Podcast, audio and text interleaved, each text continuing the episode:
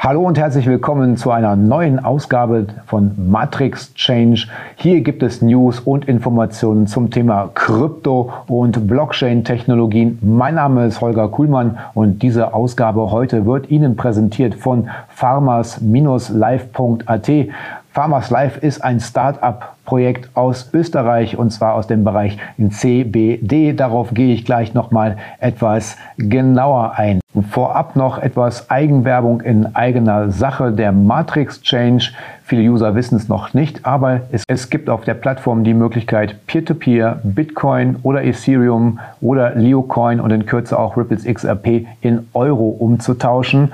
Und die Matrix Change listet in Kürze, das ist zumindest bis jetzt in Planung, den Binance Coin. Dieser soll dieses Jahr noch aufgenommen werden und ja, damit erweitert sich das Sortiment der Matrix Change ein klein wenig. Ich möchte gerne mal auf unseren aktuellen Partner, den Farmers Live eingehen. Und zwar ist das ein CBD Presale, äh, der gerade stattfindet ähm, ein Token-Projekt, wo Sie die Möglichkeit haben, bereits ab 500 Euro in diesem Projekt zu investieren. Das heißt, im größten Paket können Sie ab 3,25 Euro pro Token investieren. Und worin investieren Sie eigentlich? Nun ja, CBD ist ja jetzt nicht unbedingt äh, neu in dieser Welt angekommen. Allerdings geht es hier um eine etwas besondere Firma, denn sie ist aus Österreich, äh, Region Bregenz. Und wer es weiß, Bregenz, die Region ist eigentlich das CBD-Mekka. Dieses Projekt hat sich auf die Fahne geschrieben, komplett natürlich und frei von irgendwelchen Zusatzstoffen zu arbeiten. Es ist eine geprüfte und zertifizierte Qualität und die bieten an Produkte für Menschen als auch für Tiere. Denn wir wissen ja, gerade unsere Vierbeiner leiden oftmals entweder an Angstzuständen, an Schmerzen und diese medikamentös zu behandeln ist auch nicht unbedingt immer der beste Weg. Deswegen empfehle ich Ihnen einmal einen Blick auf farmers-live.at zu schauen. Link gibt es in den Show Notes und damit kommen wir auch schon zu den News der Woche. Sie haben es vielleicht mitbekommen, es gab in dieser Woche wieder so einen kleinen Pump and Dump an den Kryptobörsen und dieser Auslöser diese Woche war tatsächlich mal ein Coup, äh, der ich sagen muss, den gibt es auch nicht alle Tage und ob wir ihn in dieser Form nochmal so erleben werden, ist auch recht fraglich. Denn es gab in dieser Woche eine gefälschte Pressemitteilung und da in dieser Pressemitteilung hieß es, dass Walmart in den USA mit Litecoin eine Partnerschaft eingeht. Dies hatte zur Folge, dass an den Kryptobörsen innerhalb von wenigen Minuten der Litecoin um 30 Prozent nach oben stieg damit auch den restlichen Markt mit nach oben zog. Und im Umkehrschluss fiel der Markt aber auch relativ zügig wieder um diese 30 Prozent. Und dass der Coup an der ganzen Geschichte ist, niemand, aber auch wirklich niemand aus den Kryptobörsen ist aufgefallen, dass es erst kurz zuvor diese Pressemitteilung rausging, ein 100 Millionen Dollar Long eröffnet wurde quasi. Und damit im Grunde genommen denjenigen, der es ausgelöst hat, ja, äh, horrende Profite beschert hat. Nun, jetzt ist die Frage, ist das das Werk eines Einzelnen oder ist das eine organisierte Geschichte äh, mit mehreren Händen? Denn die Presse erhielt eine Mitteilung über eine Domain, die recht ähm, offiziell aussah, nämlich walmart-corp.com. Und diese Pressemitteilung ging an sämtliche Pressenetzwerke und das Ganze wirkte so authentisch, dass die Medien sofort darauf angesprungen sind, denn sie sind ja alle ein bisschen ein Stück weit auf Sensationsnachrichten und Clickbait angewiesen, dass diese Meldung, ohne sie vorher zu verifizieren, durchs Netz ging das Schlimme an der ganzen Sache letztendlich war eigentlich, dass ein Mitarbeiter von Litecoin selber diese Mitteilung sah und dachte, jetzt muss ich ganz schnell reagieren und twitterte auch noch auf einem offiziellen Kanal des Litecoins.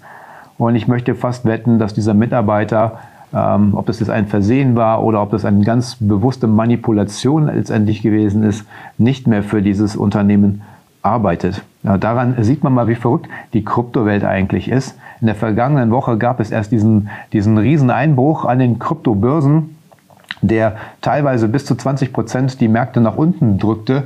Die Märkte haben sich ein klein wenig erholt in dieser Woche. Ähm, schauen wir mal kurz auf die Charts. Der Bitcoin liegt bei 47.943 Dollar, konnte in dieser Woche 3% etwa zulegen. Ethereum auch bei 3.549 Dollar, legte auch etwas über 3% zu. Cardano nach der Einführung der Smart Contracts hat in dieser Woche ein wenig Federn gelassen, 4,3 Prozent im Minus und Ripples XRP kommt auch nicht so recht in Tritt, 3,66 Prozent im Minus. Die Kryptowährung Solana hat in dieser Woche auch ordentlich Federn gelassen. Es gab eine deutliche Korrektur von über 20 Prozent.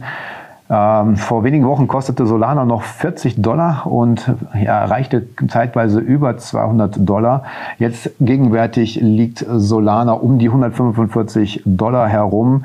Ähm, der Grund für diesen Preisverfall in dieser Woche ist natürlich zum einen, dass es eine ordentliche Gewinnmitnahme gegeben hat und zum anderen das Netzwerk von Solana ist in dieser Woche zusammengebrochen. Und zwar gab es einen sogenannten IDO-Bot und dieser hat 400.000 Transfers pro Sekunde quasi auf das Netzwerk geschickt. Das müssen Sie sich mal vorstellen, es sind 25 Millionen Transaktionen pro Minute. Und das ist schon wirklich sensationell. Das Netzwerk war für ungefähr 16 Stunden ausgefallen. Die Entwickler des Solana-Netzwerks konnten das Netzwerk letztendlich wieder neu starten, beziehungsweise es blieb ihnen gar nichts anderes übrig, als das Netzwerk neu zu starten und bekamen dazu natürlich ein wenig, ja, mit zu Recht Kritik aus dem Netzwerk, denn die Dezentralität des Systems wurde natürlich ein bisschen in Frage gestellt, wenn ein Netzwerk, was ausgelastet ist, einfach neu gestartet gestartet werden kann.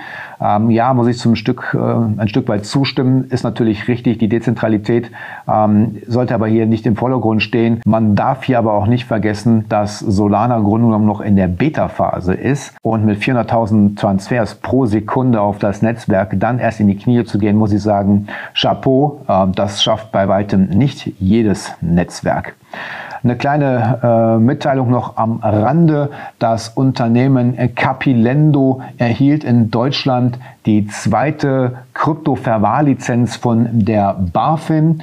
Und das zeigt natürlich auch ein Stück weit die Krypto-Adaption in Deutschland, dass es einfach immer weiter voranschreitet. Ich habe den Artikel von BTC Echo hier dazu einmal offen. Capilendo Managing Director auf LinkedIn, der Herr Didier Göpfert. Meiner Meinung nach wird der Zustrom neuer Anleger das Marktwachstum in den nächsten Jahren ankurbeln und zu weniger volatilen Märkten führen, die wiederum neue Anleger anziehen, was zu einer positiven Rückkopplungsschleife führen dürfte. Und das kann ich auch nur begrüßen. Ähm, wir wissen ja, das gibt das Fondsstandortgesetz in Deutschland. Die Spezialfonds in Deutschland dürfen ja bis zu 20 Prozent in Kryptowerte investieren in Deutschland.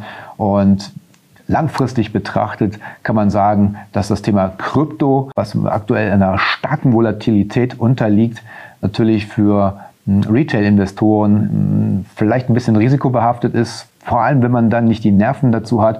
Aber wenn man das hier mal so langfristig betrachtet, ist das hier eine wirklich sehr, sehr äh, positive Geschichte. Haug und Aufhäuser übernimmt Capilendo. Darüber hinaus gibt es bei Capilendo einen Eigentümerwechsel. In einer Pressemitteilung verkündete die Privatbank Haug und Aufhäuser die Übernahme des Kryptoverwahrers. Demnach konnte man sich bei der Blockson AG auf den Erwerb des Berliner Unternehmens einigen. Dabei wird Capilendo seine Tätigkeiten zukünftig unter dem neuen Namen Haug und Aufhäuser Digital Custody AG fortsetzen.